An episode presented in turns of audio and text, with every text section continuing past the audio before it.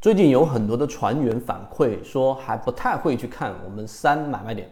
那第三类型买卖点呢？今天我们就给大家讲一讲操作第三类型买卖点的流程，大家可以看一下。首先第一个就是找到中枢，确定中枢的一个级别，然后等待突破中枢。第三类型买卖点的找到。那三买一般情况之下有两种视角，第一种呢就是同级别分解下的视角，第二种呢就是中枢延伸视角之下的。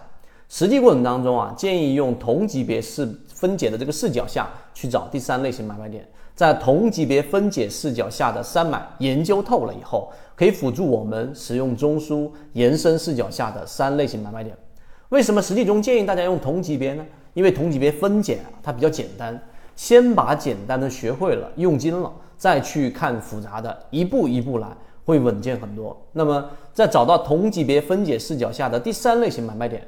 关键就来了，那同级别分解视角下的我们的三买，最主要最主要的就是要满足一个条件，那就是我们想要系统的学习，可以邀请加入到我们的实战圈子，添加个人号 B B T 七七九七七，实战圈子会分享早盘信息、标的的筛选方法讲解等等。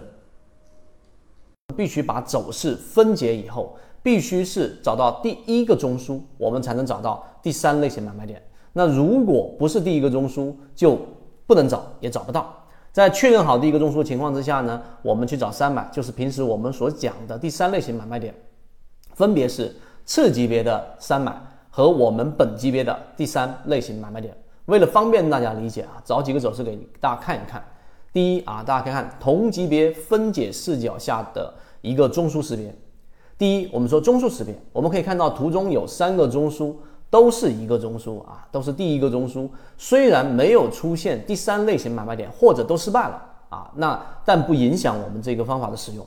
需要注意的是，我们找到一个中枢以后，需要等待第三类型买卖点出现。但实际上，三买它不一定会出现，就算出现，它也不一定会成功。第二个就是不同位置的中枢，第三个就是本级别和次级别三买卖点的一个认识的识别。